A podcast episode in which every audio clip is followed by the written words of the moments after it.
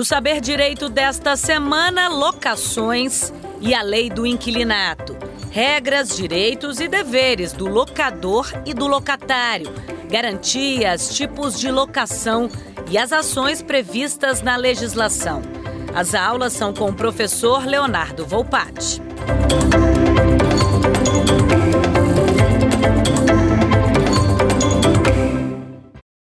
Bem-vindos ao programa Saber Direito. Esse programa é uma realização da TV Justiça. Eu me chamo Leonardo Volpatti, sou advogado, especialista em direito imobiliário. E nessas aulas nós vamos tratar da lei do inquilinato. Vamos lá? O tema tá, das nossas aulas está dividido da seguinte forma: na primeira aula, vamos tratar de noções gerais da lei do inquilinato e conceituação das modalidades de locação. Na segunda aula, nós vamos tratar dos direitos e deveres do locador e do locatário. Na terceira aula, nós vamos tratar de garantias locatícias e tipos de locação imobiliária. Na quarta aula, falaremos sobre ação de despejo e ação de consignação de aluguel. E por fim, na última aula, na quinta aula, nós vamos concluir falando sobre ação revisional de aluguel e ação renovatória. Vamos lá?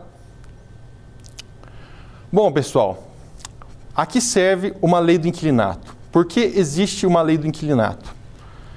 Lei do inquilinato remete a inquilino, né? que é o locatário de uma relação locatícia. É, existem várias modalidades de locação no direito brasileiro. Algumas regulamentadas pelo Código Civil, outras regulamentadas pelo Estatuto da Terra de 1964, outras regulamentadas por legislações administrativas, no caso de órgãos públicos, e outras por legislações esparsas e legislações especiais. No nosso caso aqui, a lei do inquilinato, ela trata basicamente daquela da regulamentação das locações de imóveis urbanos. Imóveis urbanos são aqueles a qual existe a utilização daquele imóvel, a finalidade daquele imóvel é uma finalidade urbana, ou seja, é uma finalidade residencial ou uma finalidade comercial. Já as outras legislações e as outras modalidades de locação, existem outras modalidades que serão regulamentadas por outras leis. No caso, por exemplo, de um imóvel que está numa área rural, tem uma finalidade de plantio agropecuário. Nesse caso especificamente, será o Estatuto da Terra, porque a finalidade não é urbana. Então vai ser tratado por esse normativo especificamente. A lei do inquilinato basicamente, trata dessas relações de locação de imóveis urbanos. Então, é, no passado, o Brasil teve é, muita dificuldade realmente de passar para um momento de transição é, de atividade econômica, em, onde tinha-se uma atividade predominantemente rural, as pessoas moravam no campo, e posteriormente, com a industrialização nos idos dos anos 60, 70, houve uma migração é, desse, dessas pessoas para as grandes cidades, onde se formaram as grandes cidades. E com essa migração, uma questão social que emerge é a necessidade de moradia, para abrigar as famílias que ali precisavam mudar, residir, exercer os atos familiares, é, procriarem, ter seus filhos num ambiente de paz. Mas não existia economicamente imóveis suficientes para isso. Né? E aí que surge as moradias multifamiliares, os cortiços e diversos problemas imobiliários, de ocupação, enfim. A lei do inquilinato ela vem, e, e é uma evolução histórica que a gente tem que tratar, e não pode se esquecer disso, tentar regulamentar essa questão social. Basicamente, nas circunstâncias de locações residenciais o direito à moradia, o direito daquela família se desenvolver sem ter uma turbação, sem ter um receio grande de ser despejado do dia para a noite, para que haja paz social. E da mesma forma, preservar o direito do locador, aquele que possui o imóvel, geralmente um segundo imóvel, né? Porque ele mora no imóvel e tem um imóvel excedente que aluga de receber os, os aluguéis e as obrigações por estar dispondo desse imóvel para alocação. essa regulamentação dessas questões sociais do direito à moradia são tratadas na lei do inquilinato e foram tratadas no passado por outras legislações. Encontrar o meio termo entre o direito do locador de receber os frutos da locação, os aluguéis, a, a parte onerosa da locação, né, por estar dispondo daquela propriedade, e o direito do inquilino de não ser realmente afetado é, na sua moradia, é objeto da regulamentação da lei do inquilinato, para que haja paz social, para que haja estabilidade nas relações sociais. Como vocês bem sabem, o lar ele é inviolável. Existe uma proteção constitucional para isso. E a lei do inquilinato vem tratar dessas relações locatícias, para que haja tranquilidade em, na nossa sociedade. Além das questões de, de proteção do direito de moradia, nós temos também a proteção dos imóveis não residenciais, dos imóveis comerciais, que são aqueles utilizados para a exploração de uma atividade econômica, ou seja, para alocação para fins comerciais de exercer uma atividade de prestação de serviço, como no caso dos profissionais liberais, de uma atividade de exercer o comércio, por, exemplo, uma padaria, uma quitanda, um supermercado, um posto de gasolina. E atividades industriais também.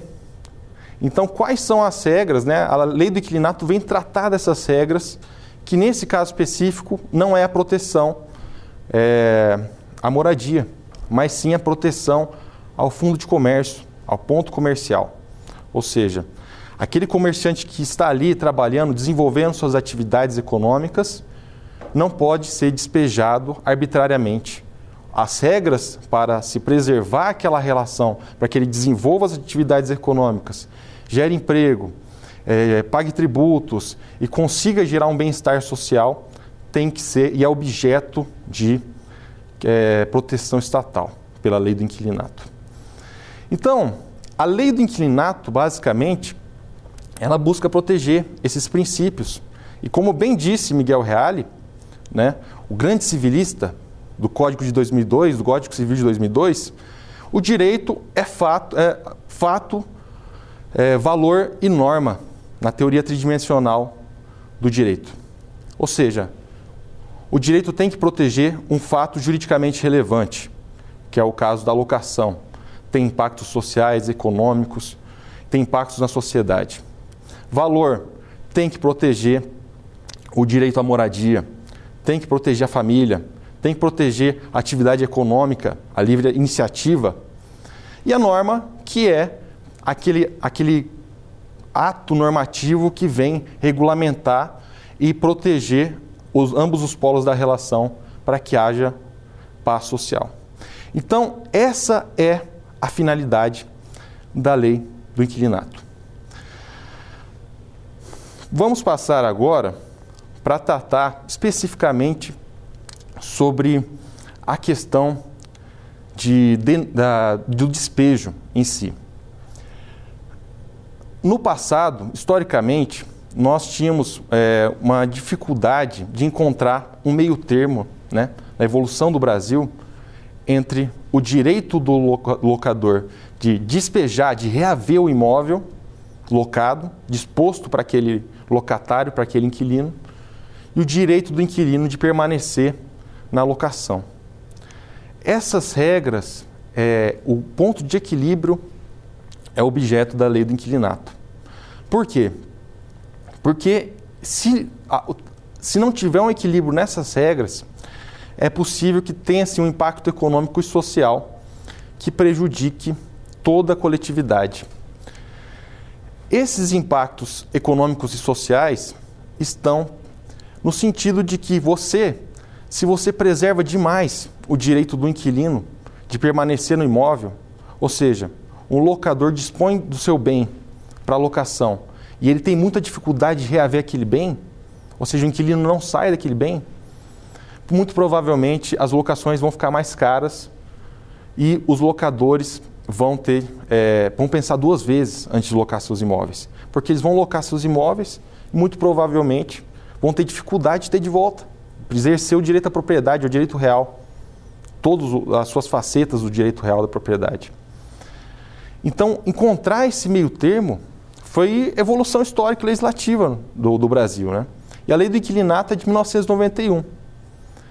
Uma legislação que é, surge com pano de fundo do Código de 1916, que tinha um tom individualista, patrimonialista, é, conservador. E, posteriormente à lei do inquilinato, que surgiu em 1991, surge o Código de 2002, Código Civil de 2002, que já tem um tom mais de função social da propriedade, de boa, é, preservação da boa-fé objetiva, de é, função, uma, uma noção muito mais social de valorização da propriedade, porém também com o seu uso social. Por isso foi necessário algumas modificações nessa legislação, na lei do inquilinato. Houve uma modificação em 2009 e houve uma modificação em 2002, muito nessa linha de adequação tanto do mercado imobiliário quanto também das regras do Código Civil, dos valores do novo Código Civil de 2002. Feito essa contextualização histórica, vamos tratar agora dos institutos e da nomenclatura prevista da lei do inquilinato, para que a gente possa entender como trabalhar esses aspectos jurídico da, jurídicos da legislação. Bom, primeira pergunta a ser feita: o que significa locador? Quem é locador? Bom, locador é a pessoa que, em um contrato de locação, se obrigou a ceder algo mediante pagamento. No nosso caso, da lei do inquilinato, um imóvel urbano. O que significa, por exemplo, a palavra locatário, né? que é o outro polo da locação, da relação locatícia? A pessoa que contrata moradia ou para uso não ou, ou para moradia ou para uso não residencial, pagando determinada quantia estipulada em contrato, podendo este ser um contrato verbal ou escrito. Contrato. Muitas vezes as pessoas pensam que o contrato é apenas aquela, aquela, aquele papel que é assinado com um emaranhado de obrigações, digamos assim. Mas contrato no nosso Código Civil é uma proposta certo? mediante o pagamento e um aceite. E essa proposta pode acontecer verbalmente. Algumas outras modalidades é, de negócios jurídicos não se pode ser feita é, de maneira verbal. No caso da locação, por uma preservação até dos direitos dos polos que ali estão, é possível ter um contrato verbal. É recomendável? Não. A lei do inquilinato claramente garante mais direitos para aqueles contratos escritos. E nós veremos isso quando a gente for tratar de ação renovatória, ação de consignação de aluguel, e entre outros institutos. Então não é recomendável, mas o legislador não quis tirar o direito daquele que faz contrato verbal, não tirar na sua íntegra, né? Pois bem, vamos tratar agora sobre contrato de locação. Contrato de locação, basicamente, quais são as características que nós temos que tratar, né, para ficar bem claro? Trata-se de um contrato bilateral, ou seja, existe um locador e um locatário, um locador e um inquilino, né? falando de, com outras palavras. Oneroso, ou seja, tem que ser gasto é, uma quantia em dinheiro ou alguma retribuição é, de uma forma que caracterize a onerosidade. Ele não pode ser gratuito, não pode ser de graça, porque senão descaracterizaria o contrato de locação. Ele tem que ser consensual, ou seja, tem que haver ali um acordo de vontade. Ele tem que ser comutativo, as partes sabem o que vai acontecer e como que vai ser trabalhado isso. E ele pode ser, ele não é solene, ou seja, ele não precisa de escritura pública, ele não tem maiores solenidades que a lei obriga. Então ele tem validade jurídica e ele tem essas características. Como eu já disse, a lei do inquilinato ela trata de locações de imóveis que têm a destinação à finalidade urbana imóveis residenciais, imóveis não residenciais. Uma, uma situação que nós temos que tratar especificamente e que é, digamos assim, o espírito da legislação, a mens da legislação, os objetivos da legislação, é, basicamente, é a questão é, de quanto tempo e como que pode ser trabalhado essa questão da possibilidade do locador reaver seu imóvel. Uma pergunta, uma pergunta que é importante ser feita, que muitos questionam é: o contrato de locação pode ser ajustado por qualquer prazo? Ou seja, as partes podem estipular por qualquer prazo essa locação? Qual é o prazo mínimo de reajuste e se ele pode ser verbal? Como eu disse, ele pode ser trabalhado, ele pode ser elaborado de, um, de maneira verbal. É, qual que é o prazo mínimo de estipulação de um contrato de locação? Ele pode ser ajustado a qualquer prazo. Nós verificaremos aí mais na, na quarta aula sobre a possibilidade dos contratos de locação por temporada. E hoje em dia, na nossa sociedade, a gente vê que existem modalidades cada vez mais né, de locações por um período muito curto. Né? A gente vê vários aplicativos que, que utilizam locação por dias, né? o que era de, muito difícil antigamente. Antigamente você queria locar, por exemplo, um imóvel para temporada, para passar as férias na praia, algo assim. Você tinha que buscar uma imobiliária, tinha toda a formalidade da lei do inquilinato. Hoje, com o Airbnb, com outros aplicativos, o Housing e outros que, que estão surgindo por aí, você consegue locar muitas vezes até por horas. Né? Às vezes você consegue locar por um dia apenas. E caberá futuramente aos legisladores, à sociedade brasileira, aos doutrinadores, criarem as regras dessas locações mais fluidas. Então, é, não me alongando aqui, é possível fazer um contrato de locação por qualquer período. Qual que é o, o período de, é, de, ajuste, né? Qual que é o período que, qual que é o período máximo de, de locação? É, não existe especificamente na lei do quilinato é, essa questão do período máximo de locação. Se houver acordo entre as partes, pode, pode ser feita a locação, digamos, ad eterno, digamos assim. No entanto, a legislação trata especificamente de locações é, que tenham prazo igual ou superior a 10 anos, que nesse, nesse caso especificamente é necessário a autorização, né, a assinatura da esposa ou do marido, né, do locador ou, da, ou, ou da, da locatária ou do locatário em si. Por quê? Visando preservar a órbita patrimonial daqueles cônjuges. Né? Um cônjuge tem que saber que existe uma relação jurídica de mais de 10 anos, uma locação de mais de 10 anos, que outro cônjuge firmou. Para que se tenha alguma uma cobrança, né, dependendo do regime de bens, uma cobrança de, do, dos aluguéis, de obrigações acessórias, isso, de certa forma, pode impactar na esfera patrimonial do casal. Então, a lei exige que, quando for locações de período igual ou superior a 10 anos, tenha também a assinatura do outro cônjuge, né? A outorga uxória, no caso da esposa, ou a outorga marital, no caso do marido.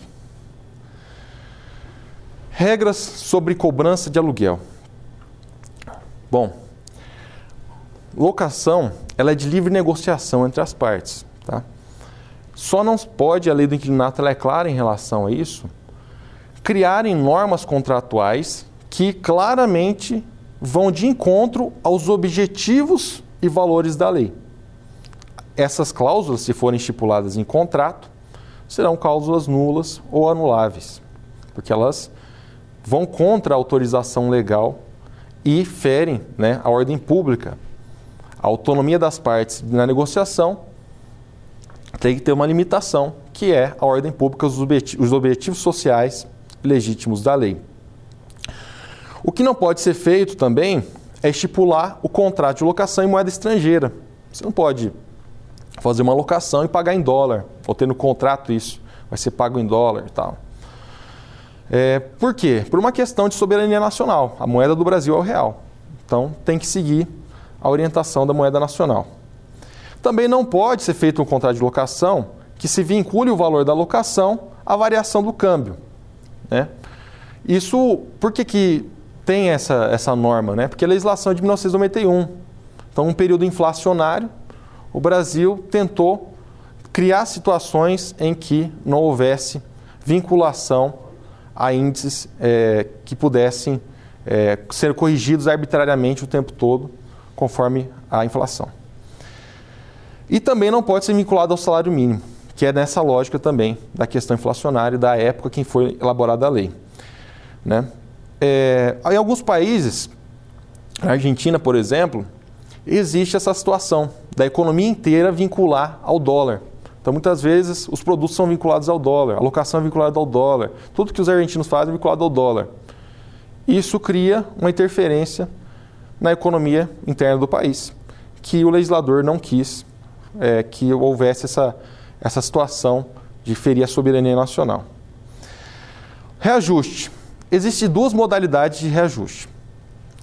Uma modalidade de reajuste inflacionário, que é para você corrigir o valor real da locação. Então você loca o imóvel por 5 mil reais. 5 mil reais em 2020 é um valor. 5 mil reais em 2025 é outro. Porque os valores, o dinheiro e o processo inflacionário do país vai depreciando aqueles 5 mil reais de 2020. Logo, a lei do inquilinato autoriza o reajuste anual para que em 2021 5 mil reais seja 5 mil reais. Na prática vai ser, sei lá, 5.200 reais, né? mas você preserva o valor de compra. E o índice pode ser escolhido livremente pelas partes, o índice de reajuste. Né? Nós temos o IPCA, o IGPM, tem uma série de índices que pode ser convencionado entre as partes no contrato. Existe também a questão, além do, do reajuste inflacionário, o reajuste nominal, que é o reajuste do valor da locação em si. Então, a lei autoriza que as partes convencionem pelo aumento ou diminuição do valor da locação diante da relação locatícia do tempo em que a locação está acontecendo. Então, você faz um contrato de locação por cinco anos. Por acaso há um investimento do poder público naquela região, o imóvel valoriza, sei lá, fazem uma avenida nova, fazem todo um investimento em infraestrutura, o imóvel valoriza, o locador chega para o locatário, para o inquilino e fala, ó, o, o preço dos imóveis aqui da região valorizaram, meu imóvel valorizou, eu quero um reajuste de aluguel. Ou se não, né, o inquilino, que aconteceu muito agora na pandemia, né? O inquilino percebendo que a atividade econômica, né, no, no caso de, de, locações não residenciais, caiu muito. Os, os shoppings fecharam. Seu imóvel está dentro de um shopping. Ele percebe que a atividade econômica caiu muito. Ele quer, chega para o locador e fala: Eu quero minorar, diminuir, diminuir o valor da locação porque eu não estou tendo o mesmo fluxo comercial que eu tinha três anos atrás. A qualquer tempo pode ser feito é, esse reajuste com livre convenção das partes. Porém, caso uma das partes não concorde, pode ser feita uma ação revisional de aluguel, que é que nós veremos na quarta aula. Ok? Bom, agora nós vamos tratar basicamente sobre o direito do locador e o do locatário de se desfazer-se da locação. Será que o locador pode se desfazer a qualquer tempo da locação? Ele firma um contrato de cinco anos com o inquilino, com locatário. Ele pode chegar no segundo ano e pedir o imóvel de volta? Será que o, o locatário, o inquilino, pode chegar no segundo ano e, e entregar chaves e devolver o imóvel? Esse é realmente o, o espírito da legislação, regular essa situação. Quem pode se o, se o locador pode pegar o imóvel de volta e utilizar ele na sua íntegra, e se o locatário pode se desfazer da locação a qualquer tempo, durante a, o contrato de locação, a vigência do contrato de locação. Bom, o artigo 4 da lei do inquilinato diz: durante o prazo de locação, o locador não poderá reaver o imóvel locado, salvo nos casos em que a lei determina. Ou seja, se o locador decide oferir renda, locar aquele imóvel, dispor aquele imóvel para uso de terceiro, que seria que é um locatário, por um prazo de cinco anos, ele não pode reaver o imóvel sem justo motivo. Ou seja, é uma, é uma, o objetivo do legislador é garantir a, a, a detenção daquele imóvel por parte do locatário, do inquilino por aquele período. Ele não pode ser turbado. Ele não pode é, ser tirado, despejado durante o prazo de, de locação. Para quê? Para que o locatário, o locatário se planeje, né? consiga realmente planejar sua vida familiar, sua vida financeira, no caso das locações não residenciais, também de planejar seus negócios. Ele está desenvolvendo um ponto comercial, ele precisa de clientela. Ele não pode ficar mudando de lugar. Já o locatário, o inquilino, poderá devolver o imóvel, pagando a multa pactuada, proporcional ao período de cumprimento do contrato ou, na sua falta, a que judicialmente for estipulada. Ou seja, o locatário, inquilino, ele pode, diante do prazo da locação, acordar num belo dia e falar: é, essa locação não me interessa mais. Eu quero me desfazer dessa relação contratual e das obrigações previstas nesse contrato. Para isso, basta ele notificar né, o, o locador, o dono do imóvel, e, eh, pela, pelo prazo legal, sair em 30 dias pagando a multa proporcional ao que resta da locação. Essa lei, essa, esse, essas normas é, vocês perceb, percebam que visam muito a preservação do, da continuidade locatícia. Né? Se o locador decide locar, a legislação, a partir desse momento que acontece isso, se o inquilino cumprir as obrigações de pagamento do aluguel, eventualmente pagamento de IPTU e as obrigações de preservação do bem, né, do bem imóvel que ele está utilizando, dificilmente o locador vai conseguir retirar ele da locação, retirar ele do imóvel. E a gente vai ver aqui, nos casos de denúncia vazia e denúncia cheia, que são os instrumentos pela qual o locador pode fazer jus de seu direito de reaver o imóvel. Já me adiantando, denúncia vazia feito quando a lei autoriza o locador a se desfazer do imóvel sem justificar as razões pela qual ele está fazendo isso. E a denúncia cheia, existe um rol taxativo legal que autoriza taxativamente os casos em a qual são justificáveis e autorizados legalmente que o locador é, reaveja seu imóvel e extinga a locação, consequentemente.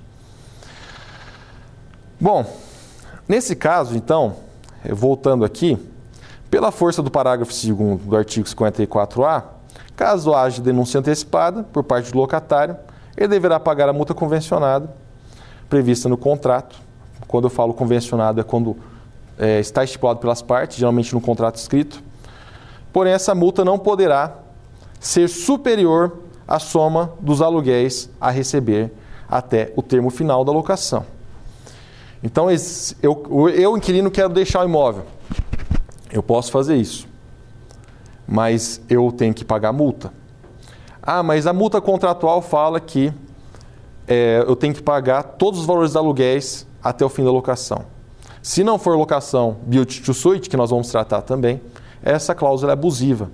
Ou seja, o inquilino não pode pagar uma multa superior à soma dos aluguéis a receber até o termo final da locação. Vamos dar um exemplo desse cálculo?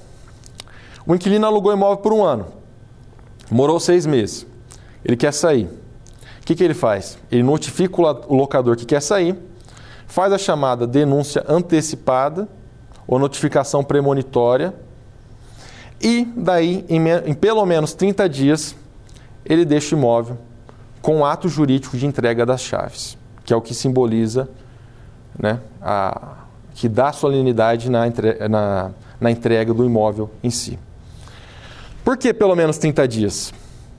É, porque é o prazo legal, que é, para a gente entender, o prazo que o legislador pensou, que é o, é o tempo da, do inquilino juntar suas coisas e mudar para outro lugar, estabelecer outro, outra atividade comercial em outro ponto, por exemplo.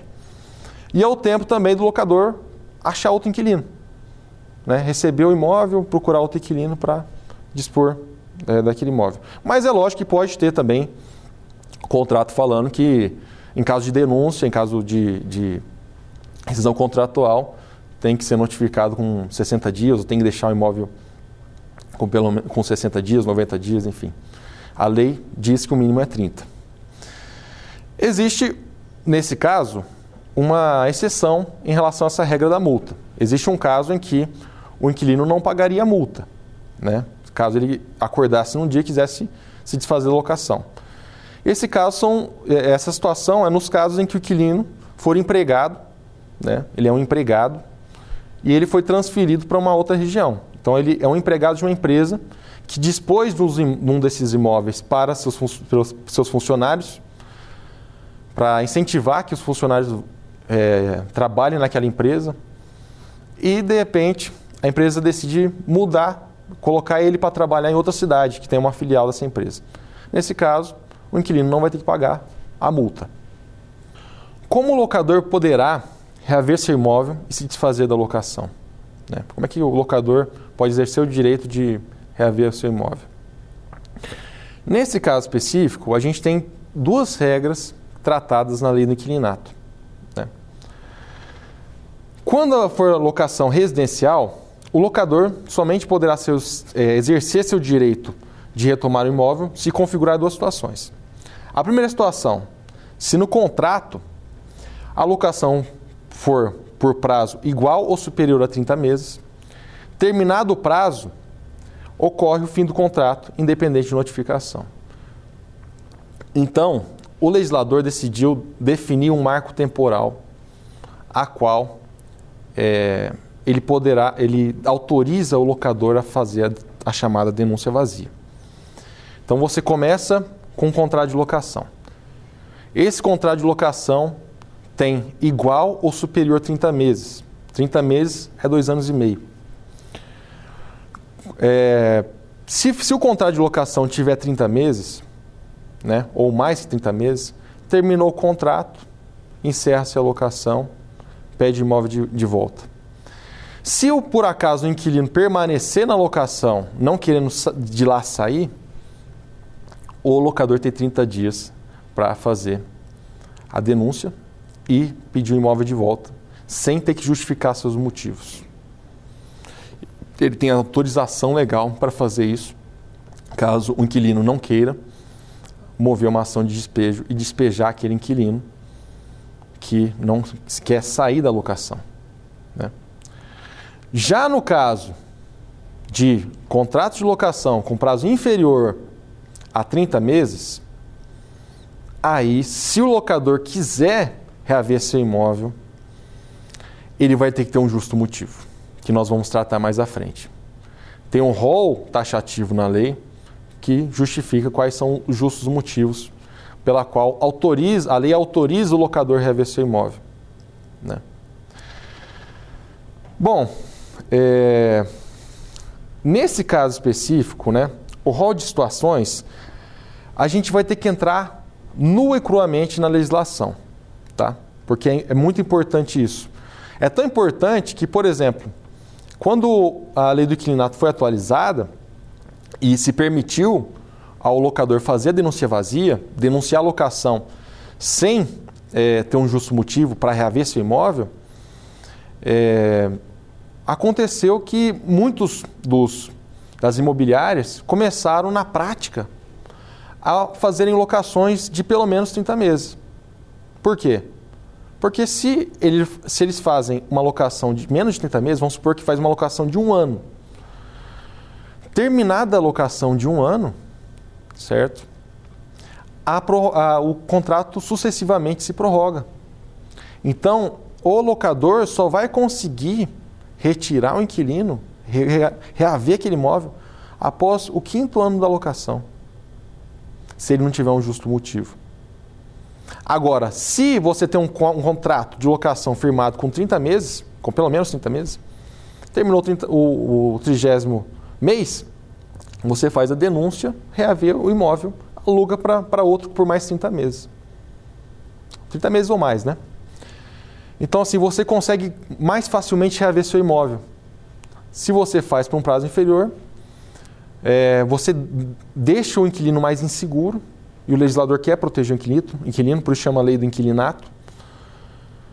E nessa insegurança, o inquilino tem direito de permanecer mais tempo no imóvel, de não ser retirado do, do imóvel se não tiver um justo motivo. Então, todas as imobiliárias começaram a fazer contrato de pelo menos 30 meses, para dar segurança ao locador a fazer a denúncia, a chamada denúncia vazia. O rol taxativo da denúncia cheia, que é aquela basicamente que você tem motivos pela qual você vai exercer seu direito de reaver o imóvel, você justifica, você notifica, ó, quero reaver o meu imóvel por, por tal circunstância que a lei me autoriza, eu vou tratar agora, que é importante a gente saber. São elas. Casos de denúncia cheia. Se a extinção do contrato ocorrer por mútuo, por mútuo acordo, tranquilo, extingue a locação. Se ocorrer prática de infração legal ou contratual, ou seja, o inquilino infringiu uma norma da lei ou uma norma contratual. Nesse caso, o locador também pode fazer uma denúncia cheia e pedir o imóvel de volta. Se o inquilino não pagar o aluguel e demais encargos, por exemplo, o inquilino não está pagando o IPTU, que é a obrigação dele contratual, porque foi estipulado em contrato. Está gerando uma dívida para o imóvel e para o locador. O locador pode justificar e pedir o imóvel de volta.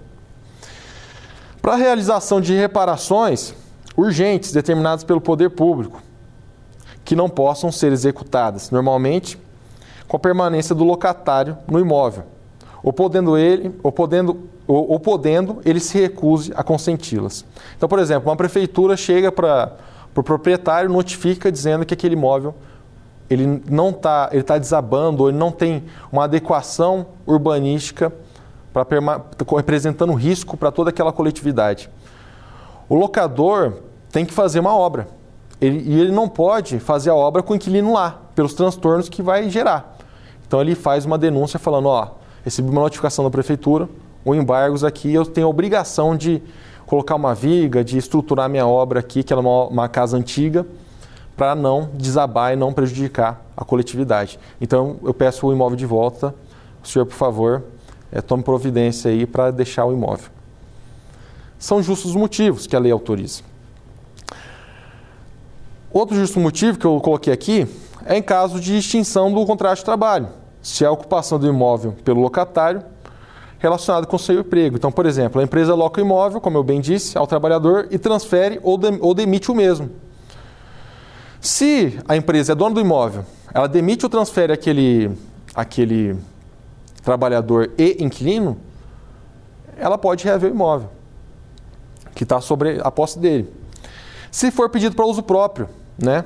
E nesse caso, uso próprio a lei coloca bem claramente, preservando a família e também é, o direito à moradia. Uso próprio significa uso do seu cônjuge, companheiro, dos seus ascendentes, descendentes, nos casos em que essas pessoas legitimadas não tenham outro imóvel para morar. Então você é proprietário, precisa do imóvel para morar, ou seu pai, pai, mãe, filho, né? filha, companheiro, companheira, cônjuge. Você, a lei autoriza eu pedir esse imóvel porque eu não tenho outro para morar. Eu perdi meu imóvel para. Vamos supor que. Vamos dar um exemplo aqui. Eu estou financiando uma casa, infelizmente eu não consegui pagar o financiamento e tem outro imóvel locado. O banco toma minha casa, né, que está alienado, eu não consegui pagar as prestações. E eu tenho um imóvel locado. Eu posso reaver aquele imóvel e morar naquele imóvel meu que estava locado. Então você consegue fazer a denúncia cheia e retirar o inquilino nesse caso. No caso também de pedido de demolição e edificação licenciada, ou seja, eu quero, eu quero construir mais na minha área lá, ou no caso eu, eu preciso demolir aquela área, eu fui notificado para demolir aquela área porque é uma obra antiga. Nesse caso também você pode exercer o direito de retomar o imóvel. No caso de vigência ininterrupta da locação, ultrapassar cinco anos, ou seja, aquele caso que eu já mencionei. Né? Você faz o contrato de locação por um ano você não respeita os 30 meses, que é a lei que facultou o direito né, de fazer a denúncia vazia. Você locou por um ano só. Aí, terminado esse um ano, se o inquilino permanecer no imóvel, ele prorroga a locação automaticamente. Ele vai continuar no teu imóvel. Quando você vai poder pegar ele de volta, esse imóvel? Daqui a cinco anos. Se ininterruptamente aquele inquilino permanecer lá. Então, contra... o contrato de locação por ano vai sucessivamente sendo estendido o inquilino vai ficar no seu imóvel e só depois de cinco anos você pode exercer a denúncia cheia. Por isso, todas as imobiliárias fazem contrato de locação por pelo menos 30 meses, para que dê a arbitrariedade do locador exercer o direito potestativo de fazer a denúncia vazia no trigésimo mês em diante.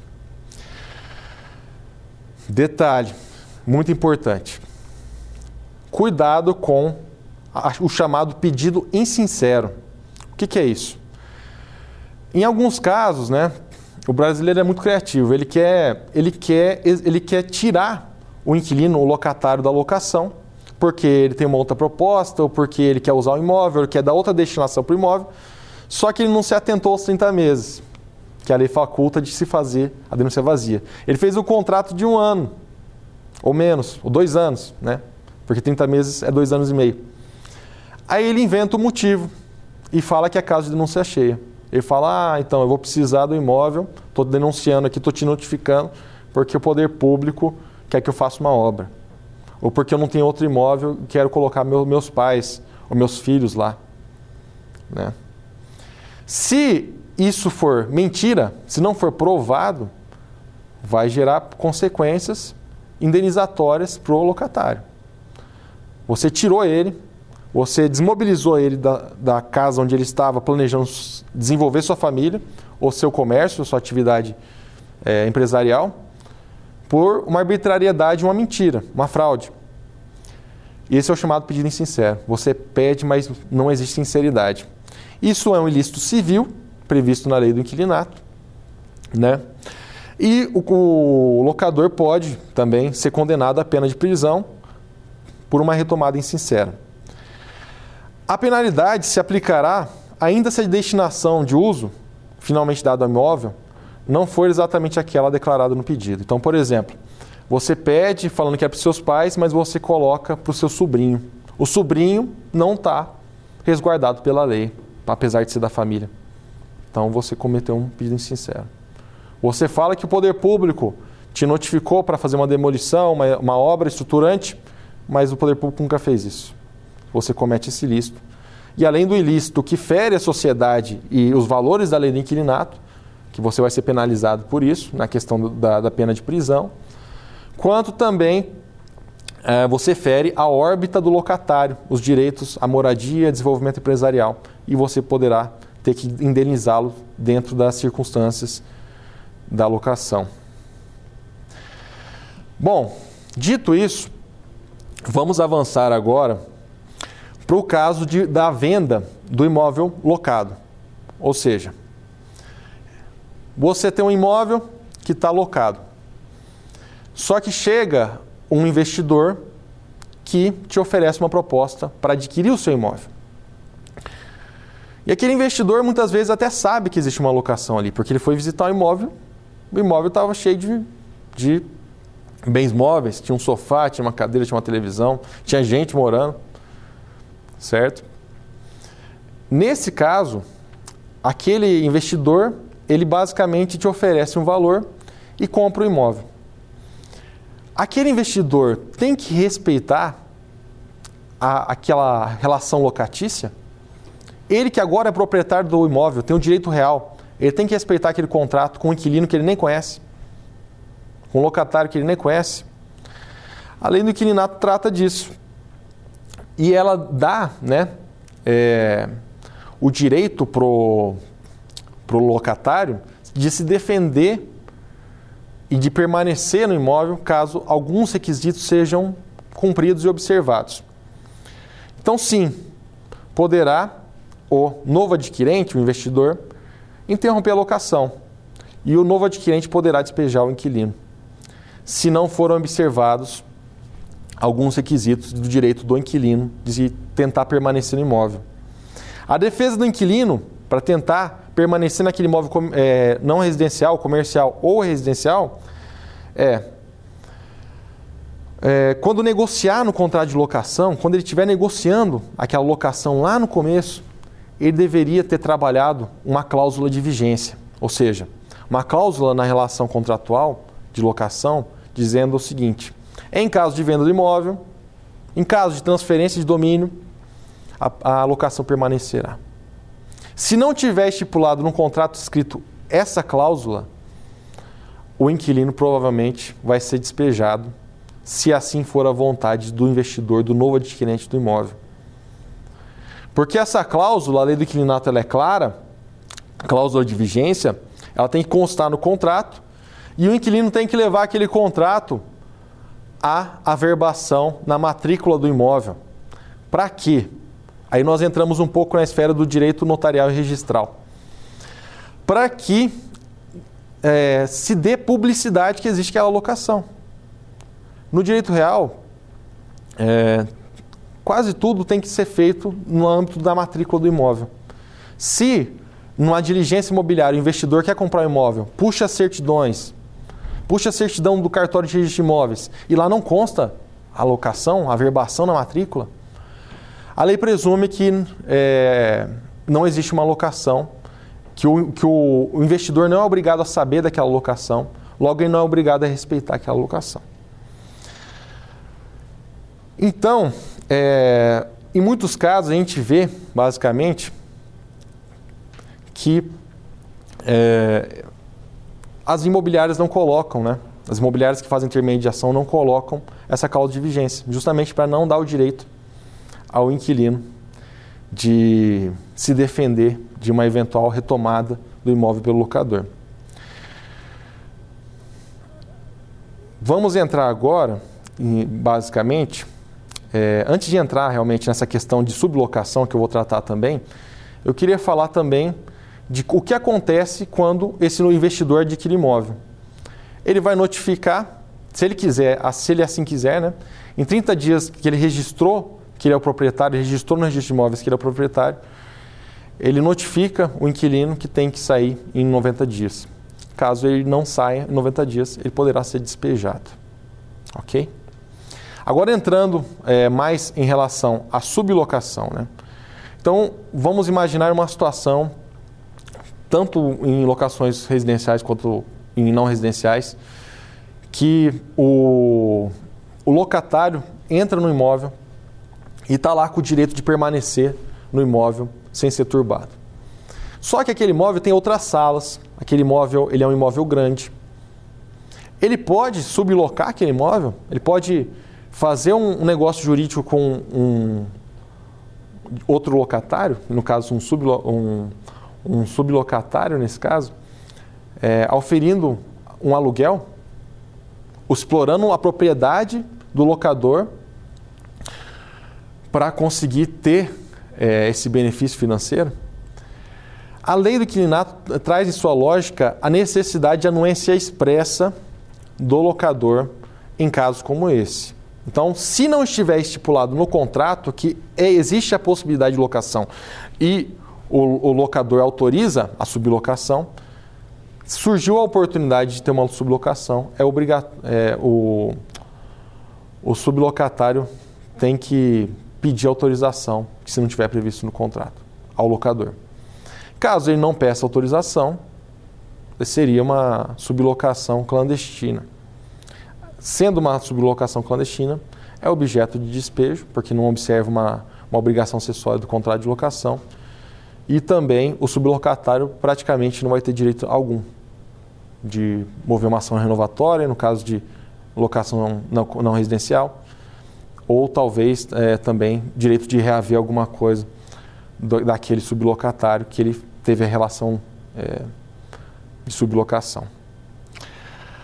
É, a lei do inquilinato é tão rigorosa na proibição que, mesmo que o locador tenha ciência do empréstimo há bastante tempo, sem autorização expressa, essa, este pode retomar o imóvel por uma questão de despejo, fundamentando na ascensão na sessão de sublocação não consentida.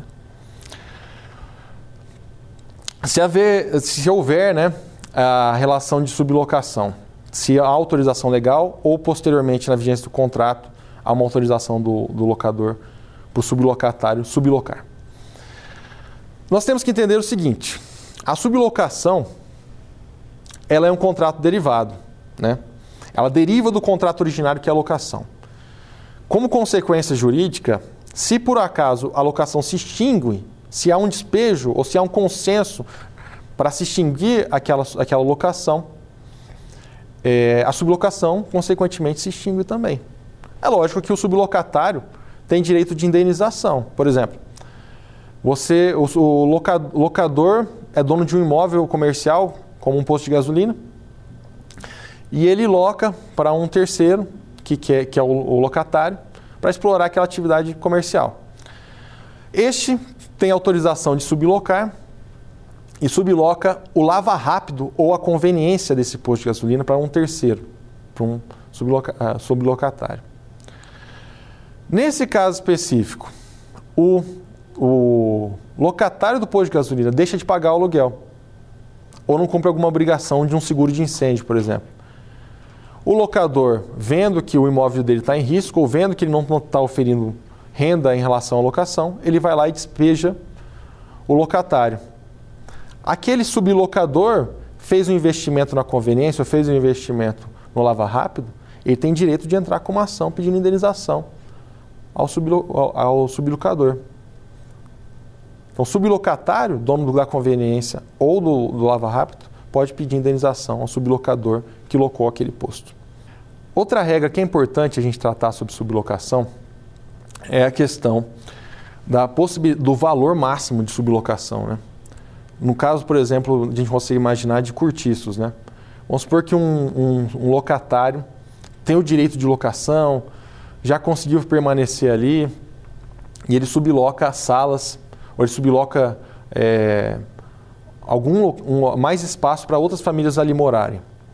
Esse sublocatário ele não pode cobrar o valor superior ao valor da locação. Ele não pode cobrar do, do sublocatário, o sublocador não pode cobrar dos sublocatários um valor superior da locação que ele já tem. Então ele não pode auferir mais receita sobre um, um direito locatício que ele tem em cima dos sublocatários. A legislação da lei do inquilinato proíbe essa exploração tanto no âmbito comercial quanto no âmbito residencial. Finalidade, proteção do direito à moradia, né, para que não haja abusos, e também ao direito comercial. Vamos, eu gostaria de testar nossos conhecimentos em relação ao que foi falado nessa primeira aula, nessas noções introdutórias sobre a lei do inquilinato. Vamos lá?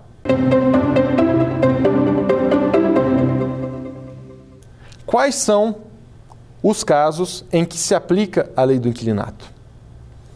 Alternativa A. Nos casos de locação de prédios rústicos ou imóveis cuja atividade preponderante seja agrícola. Alternativa B. No ca nos casos de locação de bens imóveis, como vagas de garagem. Alternativa C. Nos casos em que há alocação de imóvel urbano, cuja atividade preponderante seja urbana. Alternativa D. Nos casos de locação de prédios rústicos, em que o locador é o poder público.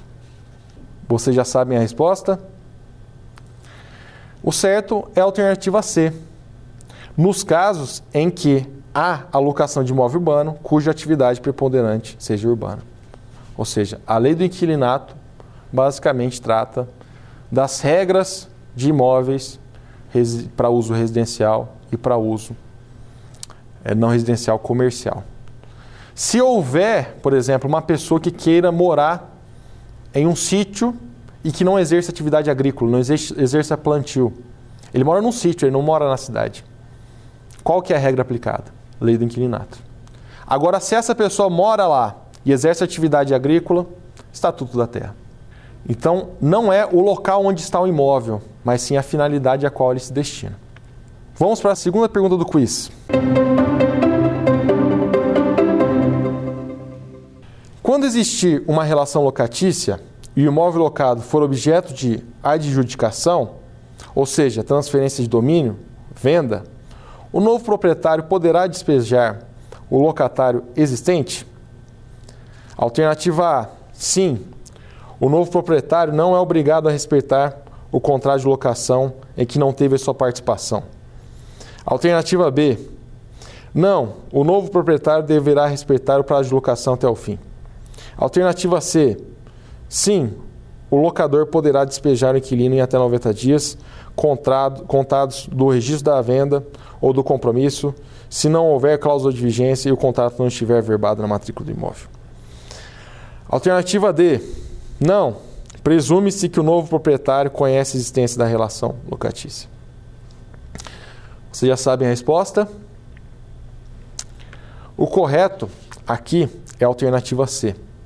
Como eu bem disse, o locador ele pode despejar o inquilino. Né? No caso, do, aquele investidor, como eu disse, ele pode despejar o inquilino, porque ele não é obrigado a respeitar aquela relação locatícia firmada antes da aquisição do imóvel.